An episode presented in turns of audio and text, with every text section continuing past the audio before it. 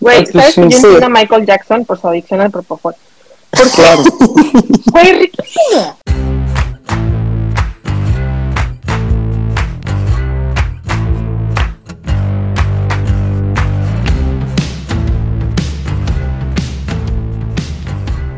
Bienvenidos a No Lo Supero, el podcast en el que les platicamos de todo un poco con el único objetivo de distraernos y hacerlos pasar un buen rato. Les iba a decir que como siempre me acompañan Fercho y Mariana, pero no, a Fercho le salió un- una urgencia de trabajo y va a tratar de conectarse, pero no sabemos si lo logre. Entonces, ahorita solo me acompaña Mariana, ¿cómo estás? Bien, ¿y tú? Estoy triste, extraño a Fercho. Ya sé. Mi amigo. Pero, pues justo como esto no monetiza, ni modo. Exacto, hasta que no nos paguen, tenemos Ajá. que seguir trabajando y cumpliendo primero forma, allá. Sí, tenemos que pagar todos los conciertitos que decidimos comprar. Sí, ni modo. Pero Fercho, te, te extrañamos. Te extrañamos. Te extrañamos mucho. Sí, no te vamos a poder desaparecer en este podcast y es muy triste. No, caray, qué triste. Pero lo bueno es que hoy tenemos una invitada de lujo. Que antes de presentarla, les quiero decir que yo la conocí por Twitter porque hace unos hilos maravillosos de todo lo que le va pasando en la vida. Y hay uno de una sopa de frijoles maldita que les recomiendo ese hilo porque es, bueno, es mágico, de verdad me hace reír muchísimo. Pero, saber esto. pero también tiene otros hilos donde nos platica su historia de vida que nos dejan un poco choqueados con todas las cosas que le han pasado, pero eso nos hace admirarla enormemente. Y pues, directito desde el mero Midwest de Estados Unidos, específicamente desde Wisconsin, nos acompaña Jessica, también conocida como Luciérnaga Curiosa en Twitter. ¿Cómo estás, Jess? Muy bien, estoy muy contenta de estar aquí con ustedes, conocerlas finalmente cara a cara. Sí extraño a Fercho, que, que tenía muchas ganas de hablar con él, pero espero que al rato se, se una y pues felicitarlos por sus 50 programas que ya sé que Ah. Gracias. logro y bravo. Gracias. Gracias. No, gracias a ti por venir, de verdad que padre. Nos encanta tener invitados y este y pues que nos cuenten sus historias. Al final para esto salió el podcast, entonces entre muchas otras cosas y de verdad mil gracias por por querer participar y tenernos la confianza para platicarnos. Ay, Así claro, es. yo feliz. Pues bienvenida y, y a ver, di- dinos qué nos quieres platicar. Bueno, yo creo que mi historia es, o sea, le da como anillo al dedo al nombre de este podcast, porque de verdad yo todavía no lo supero. Creo que no voy a superar lo que me pasó hace cinco años. Ajá. Y pues es muy curioso. Yo soy mexicana. Les doy un poco mi, mi, eh, pues mi historia. Soy mexicana. Este crecí en México. Me fui a vivir a Estados Unidos para hacer la maestría y aquí me quedé. Aquí hice mi vida. Eh, viví muchos años en Nueva York. De hecho, me acabo de mudar a Wisconsin en julio del año pasado. Pero Nueva York fue mi casa durante 12 años. Ay, Entonces, gran lugar. Wow, qué padre, 12 años es un chingo. Vivir ahí se me haría increíble. Sí, y fíjense que fue en Nueva York donde conocí a mi esposo, fue en Nueva York donde me casé, fue en Nueva York donde tuve a mi hijo y en Nueva York donde me pasa esa historia que les voy a contar. Entonces siento Sí, que le debo tanto a esa ciudad. Eh, Ujú. Pues todo comienza hace muchos, muchos años. Este, mi mamá eh, tuvo cáncer de mama en el 2003. Cuando esto sucede fue como un shock porque pues obviamente a nadie le, a nadie le, se le hace chistoso un cáncer y, y pues no era así como tan temprano, o sea, le dio así como, era etapa 3B, que ya es así como a punto de hacer metástasis y, y pensábamos que no la libraba. Y bueno, pues ya saben, ¿no? El- la, la- la lucha que ella tuvo que hacer. Pasan unos años y mi tía, a mi tía le da cáncer de mama, a su hermana. Entonces estamos así como Mm. que, híjole, que, que aquí hay algo raro, ¿no? Sí, Pero sí, pues sí. hace, en esos años no había como estudios genéticos ni nada. Eso estaba el BRCA y el, el BRCA, este, ya sabes, el, el, el, el gen este del BRCA, pero no, pues no había nada más. O sea, no había todos estos genes que conocemos hoy. Pues Ujú. pasan los años y, y yo tengo una hermana que es doctora y ella dice, yo no quiero mis chichis, me los voy a quitar, a mí no me importa.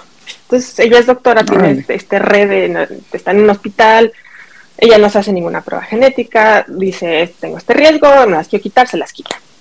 Y yo digo, ¿yo cómo voy a hacer eso? O sea, ¿yo cómo voy a llegar con un doctor y decirle, quítame las y me van a cobrar una millonada?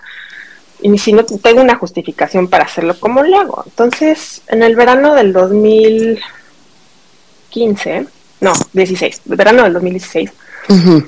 voy al doctor y le digo, oye, pues quiero hacerme pruebas genéticas porque tengo esto y esto y esto. Y, y el tipo me dice, ok, sí, te las vamos a hacer, pero vas a tener que pagar como hasta 300 dólares por hacerte. Le dije, "Ay, ya está bien, lo pago, no importa. Pues sí. Era como un, un checklist, así decir, Ajá. "Ya, Claro, sí. esto y sigo. Sí, Yo no sí. pensé que fuera a salir nada. Pasa como un mes y me hablan y me dicen, oye, es que fíjate que el laboratorio está muy atascado y, y no, este, no han salido tus pruebas. Yo decía, bueno, Me vale. me vale, Sí. no importa cuando No, salga, no tengo prisa, ¿no? claro. Claro, pues tú, tú no estabas preocupada, nada, lo hiciste así de, ay, güey, pues va, ¿no? ¿Aquí tu Además, hermana ya yo- se las había quitado? Ya se las había quitado. Ok.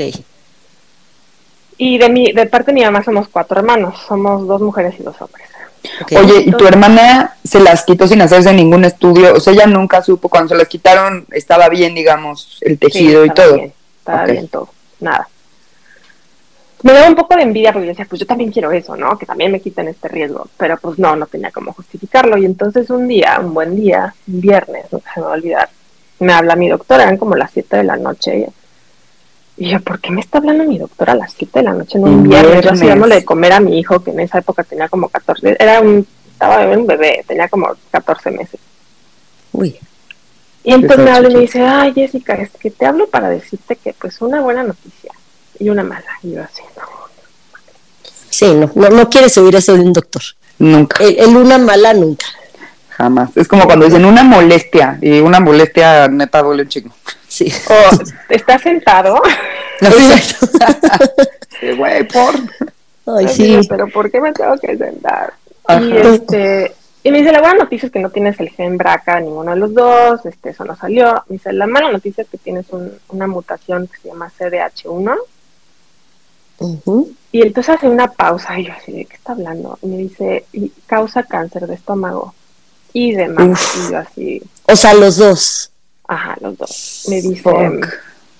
Te voy a mandar ahorita el reporte, pero yo en mi cabeza así como que causa cáncer de estómago, pues sí, cuando yo tenga 90, ¿no? O sea, Claro. no, no entendía, yo nada lo entendía.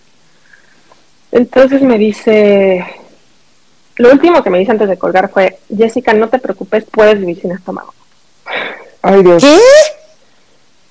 Y en cuanto me dijo eso, a mí se me fue la sangre. Me dijo, no vayas a googlear nada. Yo, ¿cómo no voy a googlear nada? Obvio. No me hubieras dicho eso más bien. Claro. No, y además, o sea, obvio googleas, ¿no? O sea, Claro, es lo te primero que dicen, haces. güey, Y más si te dicen no lo vayas a googlear, es lo primero que Sí, haces. WebMD, right now. WebMD y Google, o sea, yo me volví loca. Además estaba yo sola porque mi esposo no llegaba a trabajar. Lo, lo primero que hice fue agarrar a mi hijo, así lo aventé a la cama. Te vas a dormir ahorita, una botella de vino. Y entonces me senté así a googlear y de repente me volvió a hablar. Y yo así, ¿qué? Ya vi el reporte, estoy leyendo el reporte. Me dice, "Te- tengo que decir otra cosa. Me dice, ¿tienes un seguro de vida? No mames. Y yo, sí, de hecho tengo dos, el del trabajo y uno particular. Me dice, ah, ok, ok, no, nada más te quiero decir que te recomiendo sacar un seguro de vida ahorita porque si lo sacas después Nadie puede te que tengas problemas. Y yo así, no mames, esto, esto ya está heavy, muy heavy. O sea, qué buen todo el doctor, pero creo que no son modos, ¿no? O sea, como No, que sí te además- asustan un chingo. Sí, ma, pero pues, ¿qué, qué me iba a decir? O sea, me tenía que decir la verdad. O sea, era un, Sí, no, claro. hubiera podido esperar al lunes o el tipo por, por lo menos me, me mandó el, el reporte y todo y fue así como, no sé, o sea, me dio tips, ¿no? Que yo le hubiera dado también a un paciente. Claro. Pero, y luego me decía, me, me acuerdo que me dijo, yo creo que esto es lo más raro que he visto. Yo nunca, nunca he visto un caso como el tuyo y no creo que lo vuelva a ver en mi vida, en mi carrera. Ah, pues qué padre, ¿no? Qué padre por ti y por tu carrera, ¿no? Sí, no quiero de ser, sí, güey, no quiero ser ese tipo de especial. Sí, sí. Ojalá fuera otro. Entonces, yo lo primero que pensé fue que era por parte de mi papá, porque mi papá había tenido cáncer de esófago y estaba como, como cerca del estómago. Entonces dije, esto es de parte de mi papá. Ajá. Yo hacía haciendo como, ¿no? Y el reporte decía, 80 y, era como 89% de posibilidad de tener cáncer de estómago a, a los Híjole. 75 años o antes. Y el promedio, las cifras eran horribles. El promedio, o sea, la edad promedio a la que te da este cáncer es como a los 37 y yo tenía 36 en esta época. No mames, y tú con además un bebé. Y yo con un bebé, Ay, no, o no, sea, se no. me vino el mundo encima, se me vino el mundo encima. Fueron unas semanas de una angustia, o sea, yo no podía funcionar. Yo llegaba al trabajo y era así como, me tuve que medicar, tuve que pedir un ansiolítico, porque yo estaba así, yo yo decía, ¿qué voy a hacer? Claro. Mi familia sí, qué histérica, difícil. mis hermanos histéricos, porque decían, "Mira, ¿qué tal que yo lo tengo? Y no sé qué. Pues eso fue, fue- comenzó como la bolita de, de avisarle a la familia. Obviamente, yo no tengo una relación con mi mamá, no me llevo con mi mamá, pero sí, sí se enteró, sí le, le tuve que decir de alguna forma, porque obviamente era mi obligación decirle, le dije a mi tía, pues porque mi tía obviamente lo tenía y ella tiene dos, un hijo y una hija, y pues había que hacerles el test a ellos también. Eh, mi hermana tiene tres hermanos, entonces, o sea, involucraba, y luego además mi bisabuelo se murió de cáncer de estómago como a los cincuenta y tantos años, y él pues tuvo varios hijos, eh, entonces había primos de mi, de mi, de mi mamá que también, que, y Claro, al final muchísima gente. Es Mucha gente no se quiso hacer el test. Eh, tengo un tío que no se lo quiso hacer tampoco, creo. Entonces yo dije, bueno, ¿saben qué? Aquí está la información, hagan Claro. con la información lo que ustedes quieran hacer. Y me sentí muy aislada, me sentí muy aislada porque por un, por un lado dije, bueno, igual y uno de mis hermanos lo tiene, espero que no, yo quiero que nadie lo tenga, pero híjole, estoy sola en esto, o sea, Sí, no sí. sé. Es como un sentimiento muy horrible, porque Sí. Quieres que alguien lo tenga para poder tener como un tema en común con alguien, pero pues está culero desearle eso a alguien y más Alguien. de tu familia, ¿no? Sí, está. obvio, y no se lo deseaban. Yo decía, no, por favor, por favor, que no lo tengan, por favor, que no lo tengan. Entonces empezó como esta. Yo tu- tenía la fortuna de estar en Nueva York y en Nueva York está uno de los hospitales de cáncer más, o sea, los- uno de los mejores hospitales de cáncer en el mundo, que es Memorial Sloan Kettering. Ok. Y lo primero que hice fue así de googlear, así, este, genético, no sé qué. Me dije, la mejor, la experta en CDH1 o CDH1 está en ese hospital, es la mujer que hace, o sea, lo, hace las operaciones con los ojos cerrados. Y dije, qué afortunada soy de tener a este hospital a 11 millas de mi casa. Sí, sí. Claro.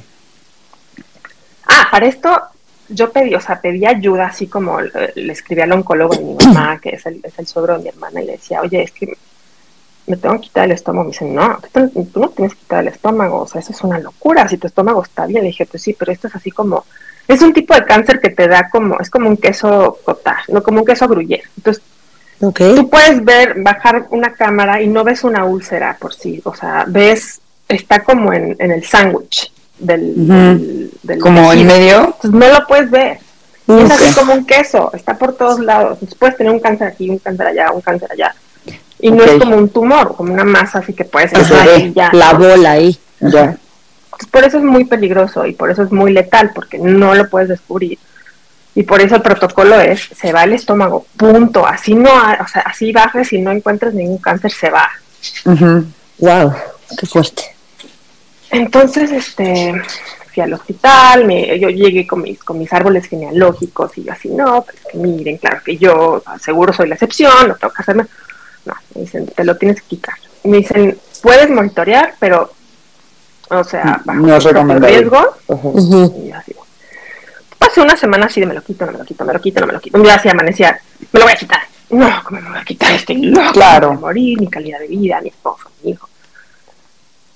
Total que el hospital es tan bueno que me metieron luego, luego a hacerme unas biopsias con otro experto, un gastroenterólogo que es muy bueno, que se llama el doctor Shatner, y me, me hizo unas biopsias en todo el estómago, sacan como 80 biopsias y fue, fue la primera endoscopia que tuve. Pasaron como dos días y de repente me habla mi doctor, me dijo, encontramos cáncer. Ay, no mames. Uf. Y pues yo decía, ok. Cuando él bajó en esa, en esa cirugía o en esa endoscopia, yo le dije, oye, porque yo había ido a una historia de terror así de gente con esta mutación, que así que caminaba feliz por la vida, la primera endoscopía y estaban todos repletos de cáncer. Y a los 24 años, o sea, ni siquiera así a los 80. Y yo le dije, si bajas a ver a mi estómago, puedes ver que si, si tengo algo así súper grave. Me dice, sí, yo lo voy a poder ver. Si, si eres etapa 4, lo voy a poder ver. Y yo así, ok, ok. Cuando salí de la anestesia me dijo, no vi nada, todo se ve bien, todo se ve este, sano, no sé qué. Pero pues dos días después me habla y me dice, tienes cáncer. Encontramos una célula con cáncer. Y se me quitó un peso encima porque dije, ya, la decisión está hecha por mí. sí, claro. Y me acuerdo la primera persona a la que le dije que tenía cáncer, era una amiga de la oficina, ni siquiera fue mi esposo, era una amiga cuyo papá tampoco tiene estómago porque tuvo cáncer de estómago. Y me acuerdo que le dije, güey, tengo cáncer. no, no, me abrazó así. Fui, le dije a mi jefa, mi esposo fue por mí, nos encontramos afuera de la oficina y me solté llorando así de que, güey, o sea, ¿qué carajo voy a hacer? ¿Qué es esto? Sí está. Además, el día que me enteré de la mutación fue un 16 de septiembre creo que el diagnóstico del cáncer fue dos semanas después, ni siquiera dos semanas. Y a mí me quitaron el estómago el 24 de octubre. O sea, fue así como... Sí, todo rapidísimo. rapidísimo. Justo te iba a preguntar así de más o menos cuánto tiempo fue. Y, y bueno, ¿qué les parece? Porque he hablado mucho. no, está bien. Yo estoy como en shock porque seguramente es parte de lo que nos vas a contar, pero pues si no, sí tengo esta pregunta. ¿Cómo vive alguien sin estómago? No, no entiendo. Sí. Pues yo tampoco lo entendía y el problema en el principio fue que yo no tenía ninguna red de apoyo, yo no sabía que había estos grupos de apoyo en Facebook, que luego se volvieron así como todo porque empecé a buscar mucha gente en Instagram, empecé a buscar por la mutación y encontré esta chava, una chava en Alemania, una chava en Holanda, y ellas hablaron conmigo y me contaron su experiencia y era así como, sí, mi, papá se murió de esto y así me enteré. O sea, todo el mundo tenía como alguien muy cercano que se le había muerto. Y yo no, y era así como, no, pues yo lo descubrí así por churro, ¿no? Que pues también me sentía afortunada por eso, porque toda esta gente tenía estas historias trágicas, así de que se murió mi hermano y luego mi mamá y luego un primo y entonces tú dices, tú, no manches, estas familias así arrasando o sea, horrible, horrible, horrible. Es una enfermedad horrible y es una mutación muy fea. Y entonces, este, nada, mi cirujana me dijo, mm, que es la doctora Strong en, Sloan Kettering, me dijo, te tengo que hacer la cirugía lo antes posible. Y yo le dije, güey, se casa mi hermano, dame chance de ir a la boda de mi hermano, ya tenemos todo comprado para ir a, San Francisco. Me dijo, está bien, te doy chance. Eran como tres semanas más lo que la plaza, pero me dijo, no quiero esperarme más. Decía, está bien, está bien, no me deja ir a la boda. Bueno, qué horror. Sí, claro. Qué estrés. Y me acuerdo la última comida que tuve, fui a casa de una amiga. Me acuerdo, comí salchichas con mostaza y luego me compré una, una caja de galletas y me las comí así en una banca. Yo dije, güey, esta es la última vez que voy a comer galletas y salchichas. O sea, no sé, no sé. O sea, el día que fue así dieta líquida y el lunes me operaron. No, no, sé qué va a hacer de mi vida. Pero antes de que te hicieran la operación y así, ¿no te, no te habían explicado de, oye, pues sí vas a poder hacer esto, no vas a poder hacer lo otro? Eh, o, sea, como prepararte un poco para lo que venía después.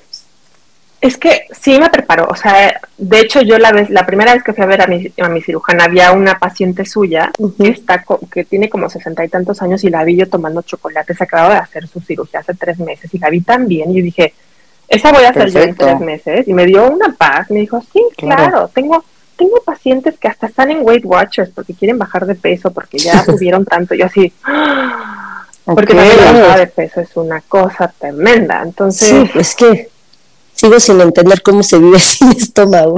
Yo también. Ya llegaré a eso. Entonces, llega el día de mi cirugía, fue mi papá, mi hermana estaba ahí, mi esposo, tuvimos que poner toda una red de apoyo a mi alrededor porque pues yo iba a estar en, no sé, no sé cuánto tiempo iba a estar en el hospital y me dijeron que de una semana a 10 días. Estuve, la primera noche fue horrible porque no puedes tomar nada porque como obviamente te, te, quitan el estómago y te conectan, te conectan el esófago al intestino delgado. O sea, directo. Órale. Directo, así es un tubo. En mi caso me hicieron como un pequeño un pequeño bultito como del, del esófago, como para que haga como una bolsita, como una bolsita de cuenta, como artificial. Pero nada, pues no, no es un estómago, no es nada, o sea, te llena súper rápido. Me acuerdo la primera vez, La primera comida que pedí es que, que hay que ser bien imbécil, de verdad. Y no sé por qué nadie me lo advirtió. Pero yo pedí unas, unas como, unos crab cakes. crab cakes. Yo hacía así los crab cakes. No, no, no, no saben el dolor y la, o sea, Ay, yo estuve 12 horas en agonía con esa comida y fueron dos mordidas lo que le di. El primer día no te dejo, no te puedes tomar nada de agua, nada los primeros dos días. Te estás muriendo de sed y estás así como chupando una esponja con un dolor, cables por todos lados. Yo así, además me inflé porque este, como te, mi cirugía fue robótica. Entonces te meten así como tubos. por- Un buen de aire, ¿no? te hacen, ajá, te meten un buen de aire, entonces yo parecía un globo así, y luego tenía como burbujas por todos lados, como que Y duele, si fuera porque está papel llena- burbuja. Sí, y estar llena de aire es incómodo, o sea, duele un buen, como que te mueves y se mueve el aire y es así de, a mí me han hecho endoscopías y digo, no es ni cerca de lo que te hicieron a ti. Y sí, la cantidad de aire duele mucho cuando te mueves. Mucho, y estuve muchos días así, y es así como, ¿por qué te duele esto? Porque, porque tengo una burbuja de aire, o sea, no entendía, ¿no? No es endoscopía, Y- es la paroscopía, perdóname. La Ajá. paroscopia. Sí, bueno, yo no soy la doctora. Y entonces pasan como 10 días y me dicen, bueno, ya, te puedes ir a tu casa, este, ya sabes, reintroduce los alimentos poco a poco. Yo empecé así con, con el puré de... Ah, porque te dicen que tienes que comer muchas calorías. Puedes comer muy poquito, pues así como Claro. Si comes puré que tenga un chingo de crema, que tenga un chingo de mantequilla, si te comes el capuchino así, si puedes tolerar el azúcar, porque mucha gente no puede, Ujú. pues que tenga la crema, el azúcar, o sea, todo, o sea, es lo más marrano que te puedes imaginar. Y yo Por lo todo menos. lo que me comiera marranísimo. O sea, suena rico, pero pues Pero no son las mejores circunstancias. Sí, ajá. Como que te cambia, o sea, llevas toda la vida así como, ay, voy a, voy a, hacer- voy a hacer dieta, quiero Ujú. bajar de peso. Y llega un punto en el que dices, güey, ahora aguas, porque vas a bajar y vas a bajar mucho en muy poco tiempo y, y, va a ser así como, como este, es un mindfuck, porque, perdón por decir groserías, pero Ay, No, estás aquí, bueno, condicionada que tienes que bajar, bajar y de repente llega un punto en que no, tienes que comer, comer, comer y comer lo más que puedas, porque cambiar ese switch Si no te está vas a morir. claro. Sí, cambiar ese switch está bien complicado. es muy complicado y hasta la fecha han pasado cinco años y cachito y no, o sea, mi mente como que todavía no, no No, lo, ajá. no lo toma. Entonces me, sa- me, me, me, me mandan a mi casa y yo no, pues ya feliz de empezar mi vida. Pasan unos días y de repente así no me baja la comida, no me baja. Cualquier cosa que como, bo, bo, bo, regresa, regresa, Wow, regresa. no. Y yo, pues, ay, qué raro, ¿no? O sea, como que se me atora aquí y no baja y no baja. O sea, hablaba, hablaba mi doctora, me dice, no, pues vente, yo creo que se cerró tu, la conexión donde se conecta el tubo, cicatriza Claro. tanto que se cierra así como si fuera de Ay. cicatriza y no pasa Sí, sí. nada. No pasa nada, literal, no pasa la comida. Sí, no pasa nada de que no pasa la comida, no de Ajá. que no pase nada, Exacto. porque sí pasa. Ah, para esto un paréntesis para decir que la salud mental en este proceso fue, fue todo un tema, porque yo antes de hacerme la cirugía me dijeron, ¿sabes qué? Te recomendamos que vayas con una psicóloga especializada en desórdenes genéticos para ver que todo esté bien y que tú sí, que y no sé qué. Entonces fui y tuve mi sesión con ella y me dijo, ¿sabes qué? Yo creo que vas muy fuerte, estás muy muy centrada, te veo muy tranquila, o sea, vas bien, o sea, psicológicamente entras bien, perfecto. Yo estaba bien psicológicamente, pero lo que pasa cuando te quitan el estómago es que te quitan una parte de tu cerebro. O sea, el, el estómago está muy conectado al cerebro. Ok. Entonces, imagínate que te quitan el estómago, te quitan una parte de tu cerebro y además empiezas como a declinar, o sea, todo lo que me pasó en los siguientes meses empezó así como, era, era demasiado. Sí. Regresé al hospital para que me hicieran una, para que me lo ensancharan, lo que hacen es que te meten otra, otra endoscopía, te duermen, te meten un globo, lo empiezan así como a, a romper las paredes, perdón que no pueden ver lo que estoy Ajá. haciendo, Como que empiezan a inflar el globito. para que se, para que se ensanche. Sí. Pero el problema es que yo llevaba tan poquito tiempo de la cirugía que tenían miedo de que, o sea, todo el, el tejido todavía está curándose, ¿no? Sí, claro. Ay, Entonces lo que pasó ahí fue que hubo un pequeño, un pequeño, hicieron un pequeño como hoyito ajá. Y me pusieron un stent y un stent lo que es es un tubo de metal que te ponen en el esófago, que te lo ponen para dejarlo abierto para que pase la comida. Y Sí, como que para que ya no cicatrice igual, ¿no? Si le dé chance de dejar el espacio. Exacto. El stent fue lo peor de todo esta agonía. ¿Cómo Fue lo crees? peor de todo. Haz de cuenta que sentías que había un león arañándote las entrañas 24 Ay, no es horas. cierto. Náusea perpetua, entonces, aunque pasara la comida, a mí no me, o sea, todo me hacía vomitar. Yo le dije a mi esposo, arráncame esto ahorita porque no puedo. Me dice que no, o sea, bueno, me lo quitaron. Pasó otra semana, volvió a pasar lo mismo, me regresaron, me ensancharon, pasaba, o sea, era una historia de nunca acabar. Híjole. ¿Cuánto tiempo te echaste así? Tuve como 25 dilataciones, que así se llama. No es cierto. Y era de ir al hospital, era anestesia general, y era que alguien me tenía que recoger del hospital, llevarme, porque estaba toda desorientada. Claro. Oye, pero ¿en qué ventana de tiempo fueron estas 25 intervenciones? Pues ahorita les digo, la cirugía fue, fue el 24 de octubre. Para diciembre, yo ya había bajado como, como 20 kilos en tres meses. ¡Wow! Y nada estaba funcionando. De hecho, en una de las ocasiones que me hicieron una dilatación, volvieron a hacer otro hoyo. O un doctor que no era mi, mi doctor, me volvió a hacer un hoyito. Y yo cuando desperté, de verdad, esto fue como una película de fue como una telenovela, pero yo desperté así, ¿sabes? ¿No? De la anestesia. Y entonces yo vi a mi esposo así, el doctor acá, y le dije, ¿qué está pasando? Y entonces me dice mi esposo, tengo que decirte algo, yo así que te pusieron un stent. Y yo así, yo vi al doctor y tenía esa cubeta, no, no tenía vómito, pero era una cubeta de plástico, se la aventé al doctor así de, es que sí, o sea, claro que vas a reaccionar así, no manches pero se la aventó la cara al tipo que me había salido de la vida. O sea, tuvieron que venir dos enfermeras, así como en las películas, a sedarme, así de que, y te calmas, y yo así ya me quedé dormido. Ya siéntese, señora. Siéntese, señora. Y, y lo peor es que me dijeron, y esta vez se tiene que quedar un mes ahí dentro de ti, porque, por no sé. Y yo, yo le decía, no puedo. O sea, no puedo, no voy a, no voy a sobrevivir esto, no, no voy a poder. Y entonces, este, lo que pasó fue que me regresé a mi casa. Ellos decidieron ponerme un nutrición parenteral, que es como una, como, como nutrición por la vena. Te hacen un, te canalizan por el brazo y es una cosa asquerosa. Es como un líquido que parece como agua de coco con, con piña. Y te la metes con una máquina por la vena, ¿no? Pues necesitabas nutrirte de alguna forma. Sí, estaba con ese cóctel, el stent. De repente llegó un punto en el que yo estaba muy mal, acabé internada en el hospital como dos semanas. Y me acuerdo que las enfermeras me decían, es que estabas tan mal que te teníamos drogada 24 horas. Porque yo estaba tan enojada porque estaba con este dolor del stent. Híjole, sí. Estaba lejos de mi familia porque mi, mi esposo estaba cuidando a mi hijo y estaba así de, o sea, sí, me veía al espejo y yo decía, oye, esta va a ser mi vida para siempre, qué carajo. Entre eso y también reconocerte, bajar 20 kilos en tres meses, dos meses, está cañón, o sea, el cambio es rapidísimo. Yo, o sea, de verdad, creo que sí hasta verte en el espejo y decir, esta soy yo tan flaca, acabada, con dolores, con cosas conectadas, o sea, eso también, pues no está fácil. Sí, sola. No, y no está fácil porque además la gente te escribe y te dice, ay, ¿cómo es? Y dices tú, güey, estoy pasando, güey. Échale ganas, uta. échale ganas, yo con todo lo odio, así, uta, me caga. No sé si te lo decían a ti, pero de verdad, el échale ganas, no lo digan, gente. Metes culerísimo.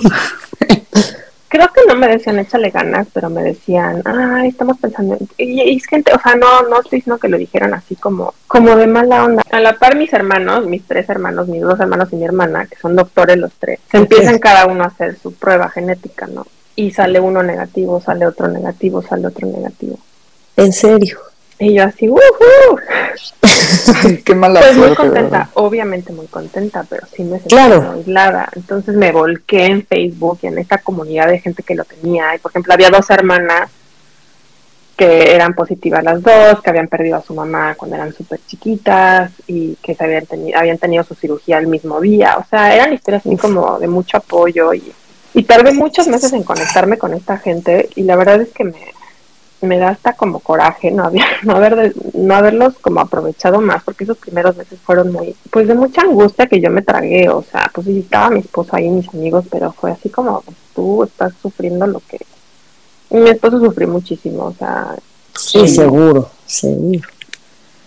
me, me intentaba apoyar y todo pero lidiar con esta con mi problema y luego el hijo y luego el trabajo. O sea, él no tomó tiempo libre del trabajo ni nada, estaba así como yo creo que volviéndose loco. Sí, haber sido también súper difícil para él. Entonces, para no hacerles el cuento largo, pues, eh, ya, llega enero, sigo con las dilataciones. Yo le digo a mi trabajo, no puedo, o sea, supuestamente iba a faltar a trabajar seis a diez semanas, falté seis meses porque yo no podía, no podía funcionar.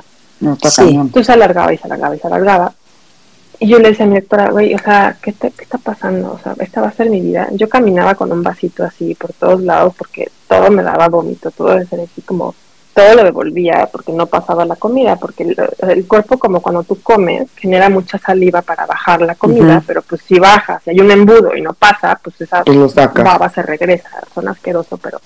Sí, pero pues sí. Y yo vomitaba todo el tiempo así como, ¿no? Esta baba que me salía. Y entonces mi hijo me empezó a imitar. A y empezaba así.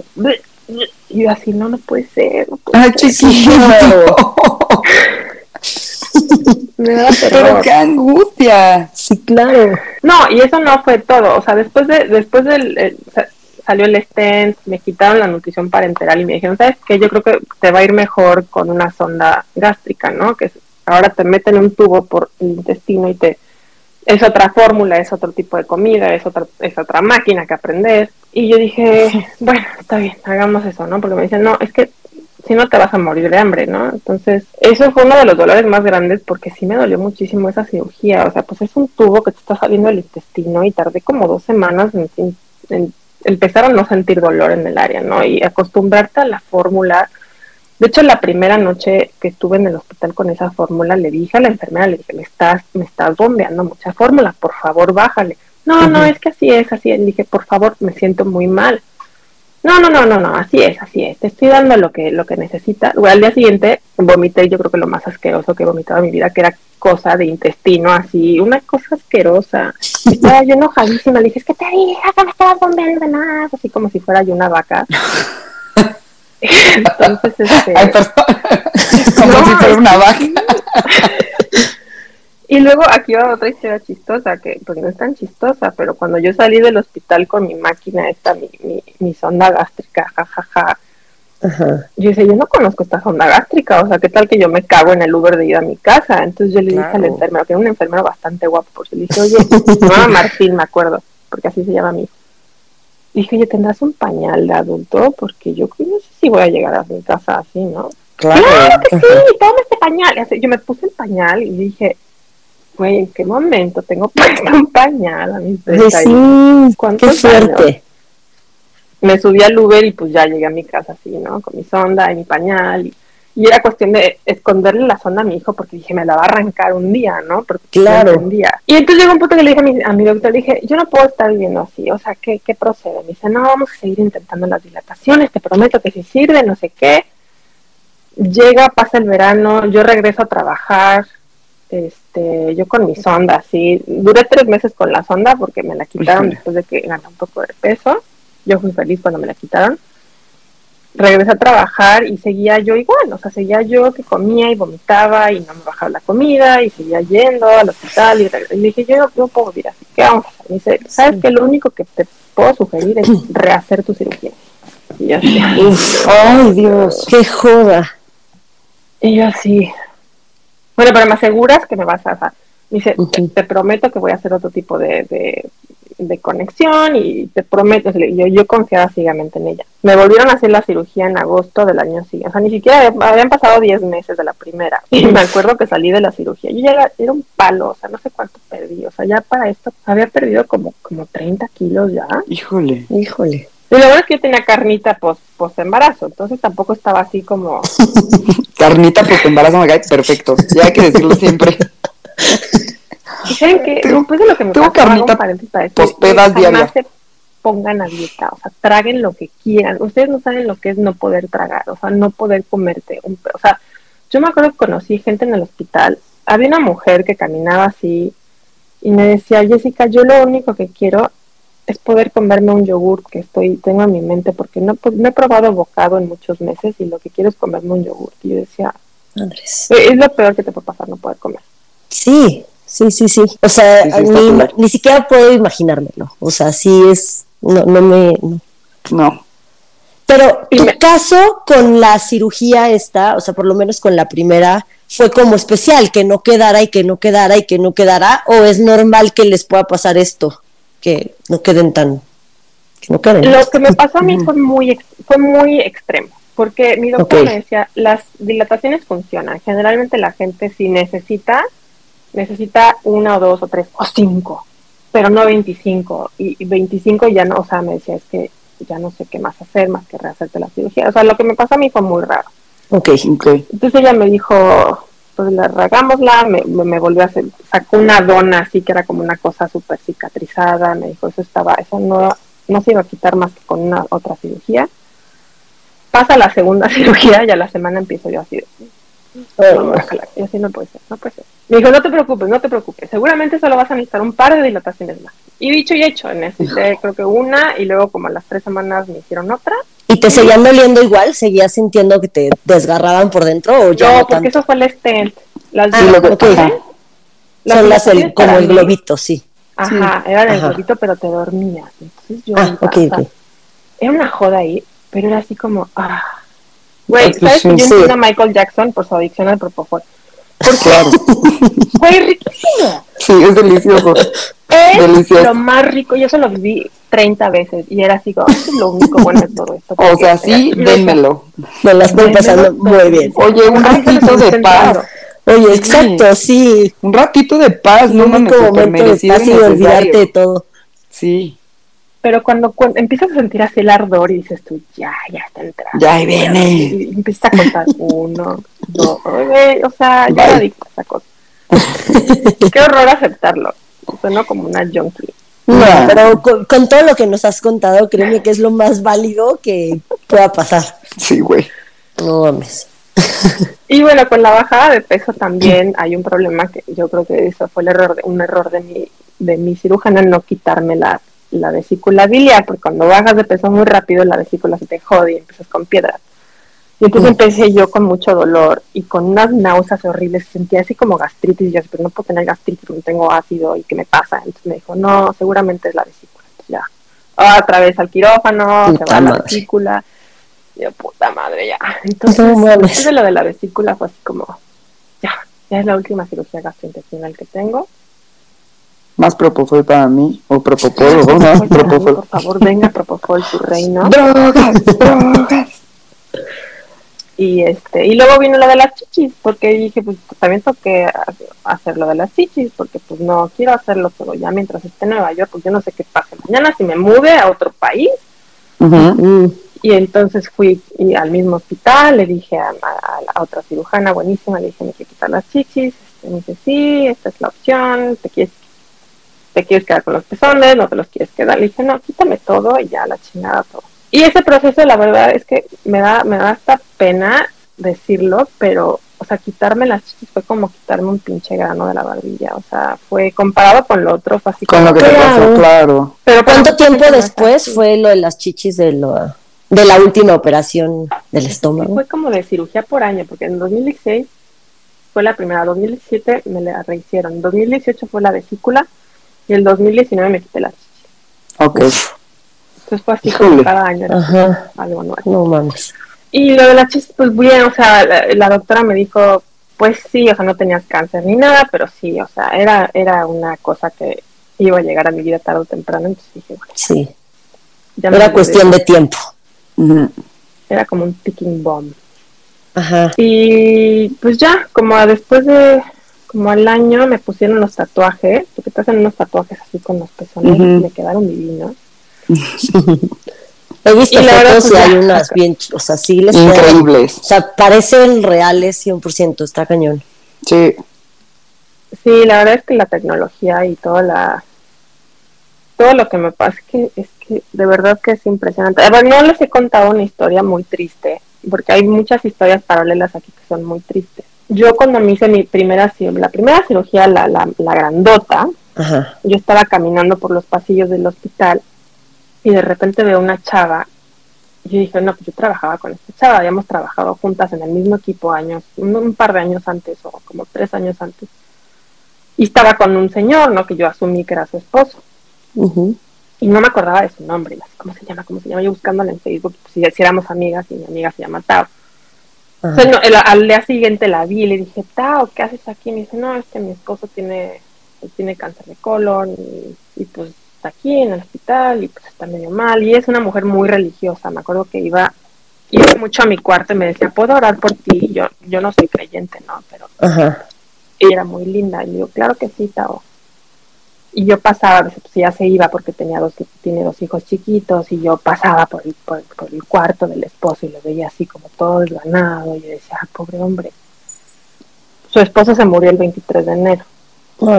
esto fue en octubre, él se murió meses después, a los 37 años de cáncer. Ay, pobres. Y me acuerdo que ese evento como que nos unió y ella dijo en el verano, le dije, me dice, ¿por qué no vienen tú y tu esposo y tu hijo a, Florida, a Florida? Vamos a rentar una casa, vamos, vamos todos allá. Y nos invitó a su casa, así la pasamos, somos súper diferentes, o sea, claro. Pero tuvimos ese momento en el que... Pues algo feo las, los unió. Sí, güey, pero yo la libré y ella no, y... Sí.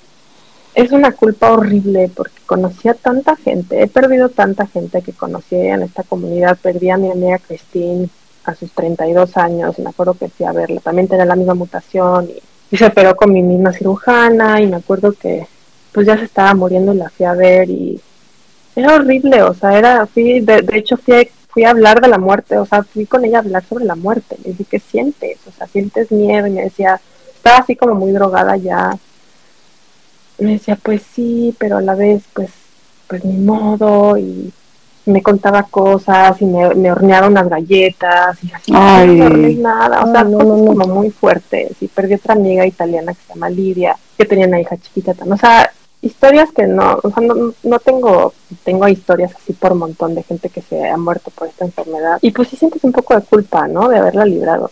Sí se entiende, pero pues digo, tú no puedes hacer nada al respecto de eso, tú puedes seguir aquí, al final tú has tenido también una historia bastante. Sí. ¿No? Entonces, creo que, que lo chido en lugar de enfocarte en la culpa es que aquí estás y estás con tu hijo y tu esposo, que, güey, eso creo que es lo más padre y lo más chingón. Pues, o sea, quedaste, pudieron arreglar el problema que se presentó, que además es rarísimo. Sí. ¿No? O sea, es algo que hasta los doctores decían, güey, ¿por qué? O sea, ¿qué, qué pasa? claro. Pero además también pues quedas como testimonio y como ejemplo para otras personas que tienen ese, ese problema de, güey, sí se puede y aquí estoy y sigo adelante con mi vida y estoy feliz. Y, y fue difícil y ha sido muy complicado todos estos años, pero aquí estoy y Digo, porque yo con lo que te leo, ahorita ya, obviamente lo que comes y todo, de repente sé que comes cosas y pones ahí que te estás muriendo porque comiste algo que no debías y no sé qué, pero por lo que yo leo, ya llevas una vida bastante normal. Súper normal. Dentro de lo que cabe con la comida. Como de todo, o sea, lo, lo que sí me jode a veces es varias cosas. Una, pues como puedo comer muy poquito, o sea, yo antes era súper dulcera, o sea, a mí me ponías un postre, una galleta, yo así de, me lo, me lo tragaba, o sea, yo vivía para un postre, o ahorita me pones una galleta, un helado, un pastel, ni ¿Ya no se te antoja? No, se me antoja, ni lo como, ni, o sea, le doy una mordida y así de... y me extraño eso, extraño el placer que me daba comerme un chingado pido pedazo de pastel, o sea, agarrando un pedazo de pastel, o que me cupiera el pedazo de pastel al, Más bien. de la comida por ejemplo, hoy que fui a, fuimos a cenar, agarra este mi hijo, que le decimos macarrón en, en, Twitter, y me dice, y siempre pide lo mismo, siempre pide chicken nuggets o una hamburguesa. Y dice, hoy quiero el, el sándwich de, de, pavo. Y yo así, ay, es justo lo que yo quería. Le dije, sí, pídelo, lo dividimos a la mitad. Si lo dividimos a la mitad, él se tragó la mitad, yo me tragué la mitad, nos acabamos el plato y yo así. Esto es eficiencia culinaria. Ya, super o sea, sí. sí, sí. Otra cosa terrible, o sea, bueno, no, es terrible porque ya me acostumbré, pero yo no desayuno. mi, primera comida del día es como, ah, porque no me da hambre, no siento hambre, no siento físicamente hambre, jamás me da hambre, me guío mucho por antojos, entonces soy como la eterna embarazada, así de, hoy quiero comer pizza, vamos a comer pizza, hoy me quiero comer un tamal, vamos a Me rijo mucho por esos antojos. Entonces, este, mi primer, o sea, lo, lo primero que hago en la mañana es tomar café negro, agua y mi primera comida es el lunch, que como como a las como a las 12 del día. Pero el problema cuando no estoy en mi casa, que afortunadamente ahora trabajo desde casa, es que literal, o sea, el 90% de las veces yo como algo, me estoy comiendo así la enfricolada, el arroz con el pollo, Y literal, a los 10 minutos voy corriendo al baño a cagar porque, o sea, literal estoy como si fuera pues es que pasa en chinga claro o sea el Eh, estómago es Eres la envidia de muchos. Sí. pero entonces imagínate que imagínate que te invitan a un picnic porque me ha pasado me pasaba en Nueva York así de vente al, al lunch del picnic aquí en Central Park ah pues vamos Híjole. al lunch y así pero puta y en Central Park. no voy a poder comer. y sí me pasó una vez me pasó una vez en un picnic cerca de mi casa que tenemos un parque súper padre y yo hacía comida y sí me puedo aguantar me puedo aguantar un poquito pero llega un punto en el que ya no me puedo aguantar Güey, ya. No, cuando la caca tiene que salir, la caca tiene que salir. O sea, tiene que salir pero aparte sale así o sea de cuenta que ya. O sea, de estreñimiento tampoco sufres. no Nada. Me acuerdo una vez que agarré, estábamos en ese picnic y le dije a mi hijo, agarra todo ya, nos tenemos-". O sea, yo agarré así todo, lo metí en una bolsa, me salí corriendo, así llegamos, a- apenas llegué al departamento, o sea, así de que, ah, ah, no llego, no llego, no llego. Y afortunadamente bueno nunca un llegaste. accidente. Más que cuando tengo la, la última vez que tuve la, una porque me las tengo que hacer seguido, porque también hay riesgo de cáncer de colon. Ay, soy tan afortunada. Ay,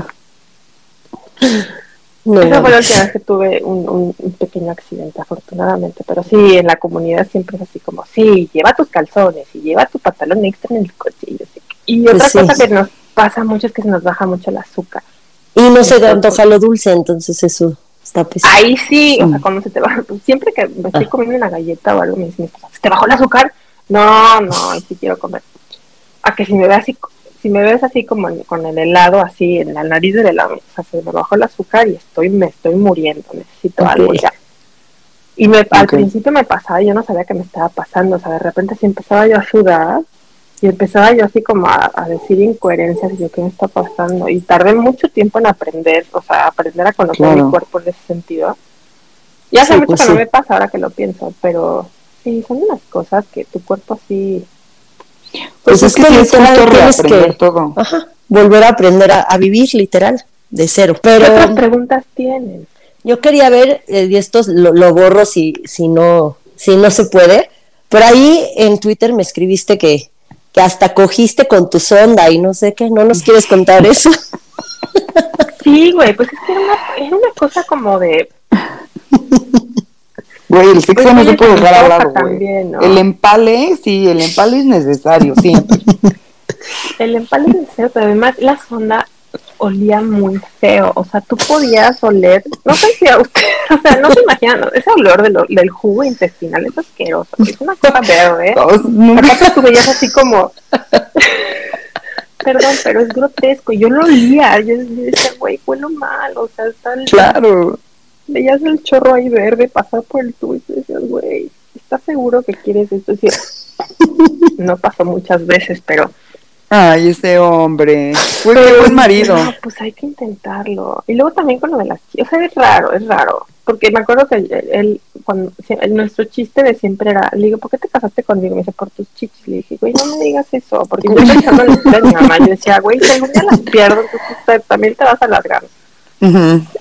Y entonces ese chiste, pues, ya no se hace, Ya no. o sea, ya no Claro. se hace ese chiste porque ya no es políticamente correcto, pero pues sí me acuerdo y digo, puta, pues sí, ¿no? Y yo tenía unas chichis increíbles. Pero te Perdón, quedaron era lo que más ¿o me gustaba de mi cuerpo. Ok, ok. Cabrón. Y es una zona muy importante, es una zona erótica muy importante. Claro. Definitivamente. Y pues sí, sí, la verdad sí jode haber perdido eso. Sí, sí es como difícil.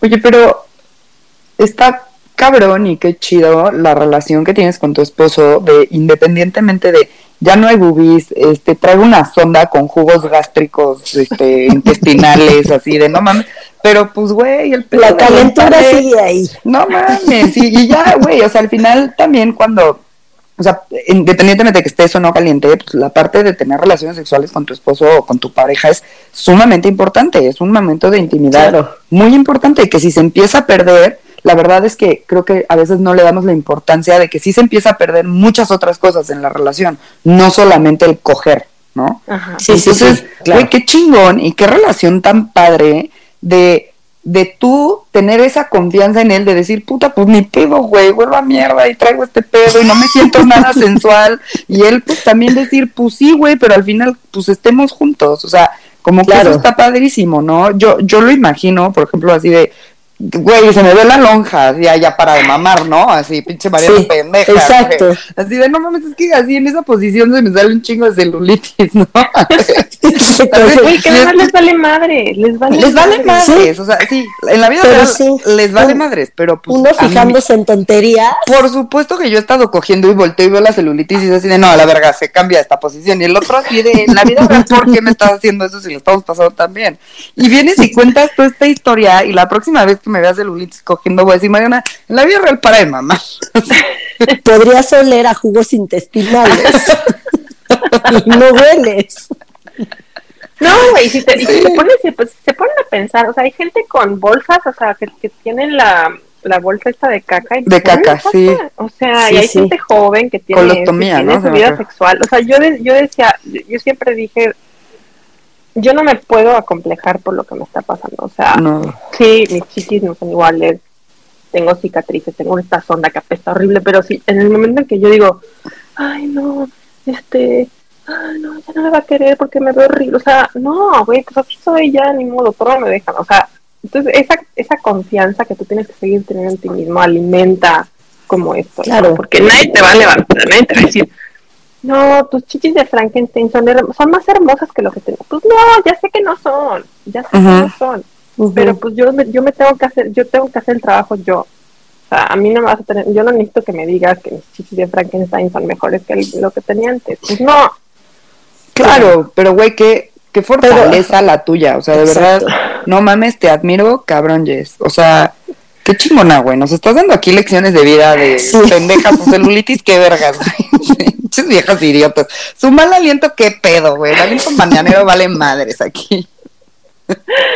No, pero además, además, fíjate, porque yo estaba yo flaquísima y buenísima, pero con estos jugos gástricos estaba yo así toda chona y flaca, pero con esa y decía, güey, ya estoy buenísima, pero mira, tengo esto, que pesa horrible, o sea. Unas por otras. Chichona, flaca. Definitivamente. Apestosa. Pero bueno. caída, ah, porque aparte acaba de mamantar, chichi caída, flaca, pegajuda y con la onda y pues Chichi caída y son duda, no mames. Ay, qué risa, güey, me han hecho reír mucho. no, pero qué chido. Pues se nos está acabando el tiempo, pero justo tienes una actitud que eso es lo que importa, porque muchas, muchas veces nos quejamos todas y todos por tonterías, porque no voy a hablar solo de la parte del sexo, sino de la vida en general. Nos quejamos de, de mil cosas y de verdad, por algo por lo que yo te empecé a seguir en Twitter fue eso. O sea, primero fue la historia de los frijoles que la vamos a dejar para otro día. sí, please. Pero después empecé a ver lo que ponías también cuando creo que también hubo un hilo de toda tu enfermedad y dije, wow, o sea, ¿qué pedo con esta chava? Chava es palabra de ruca. Chavo ruca. Super sí, güey.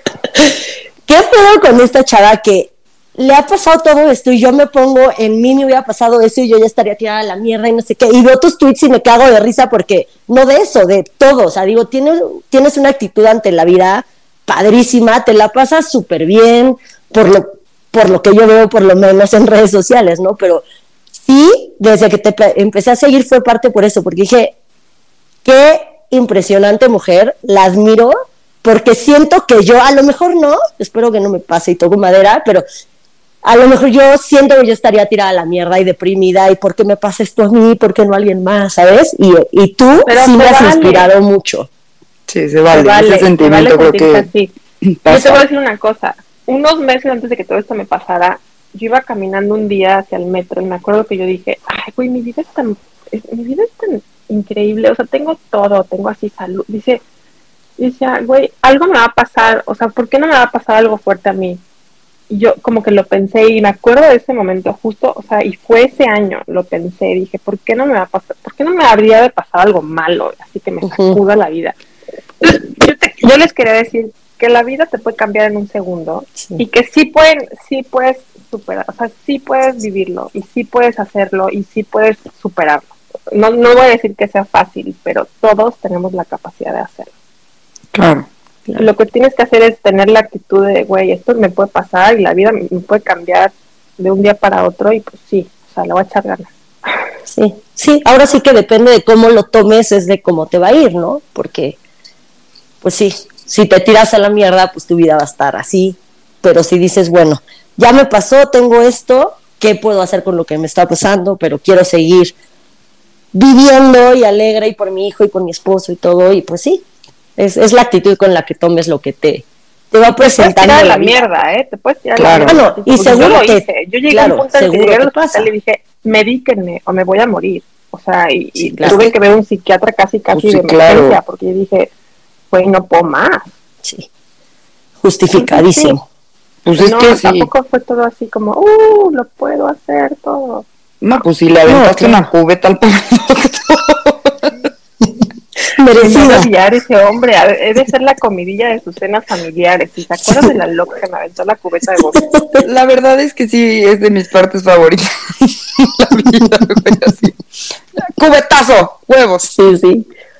Siempre que lo veía le pedía perdón. Le dije, perdóname, por favor. Perdóname, por favor. Ya, está bien, está bien. ¿Qué música quieres oír mientras te pongo la anestesia para dormirte? Ay, pon algo de lo Porque cuando despiertes yo no quiero estar aquí.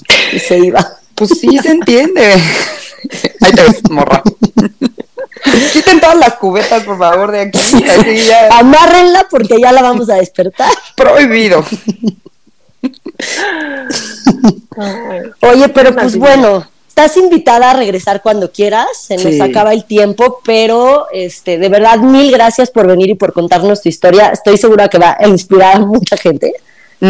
Y pues nada, dinos eh, tus redes sociales y dónde te pueden encontrar, seguir y, y todo. Sí, bueno, tengo pues en Luciérnaga Curiosa, que soy Saltasol, en Twitter, en Instagram tengo una cuenta que dediqué a mi, a mi, a, a lo del estómago y todo eso que se llama Madame, Madame Hueca, Ok. que no tengo muy activa, pero ahí medio, medio posteo. Ok. Y soy un libro abierto, si quieren preguntarme cosas, digo, yo he conocido gente que ha pasado por esto, de hecho, de Twitter y así, y he conocido mucha gente, así que si tienen preguntas, soy de verdad, aquí estoy para, para lo que se ofrezca, con todo el gusto del mundo. También, sí. si quieren hablar de otra cosa, tengo muchas cosas. Sí, felices. Y también ya para que te toque el capítulo con Fercho y todo. Sí, sí, sí. Ay, sí, Fercho, lo extrañamos. Sí, caray. Ferchito, qué lástima que no te pudiste conectar, pero De alguien páguenos o patrocínenos o algo, no mames.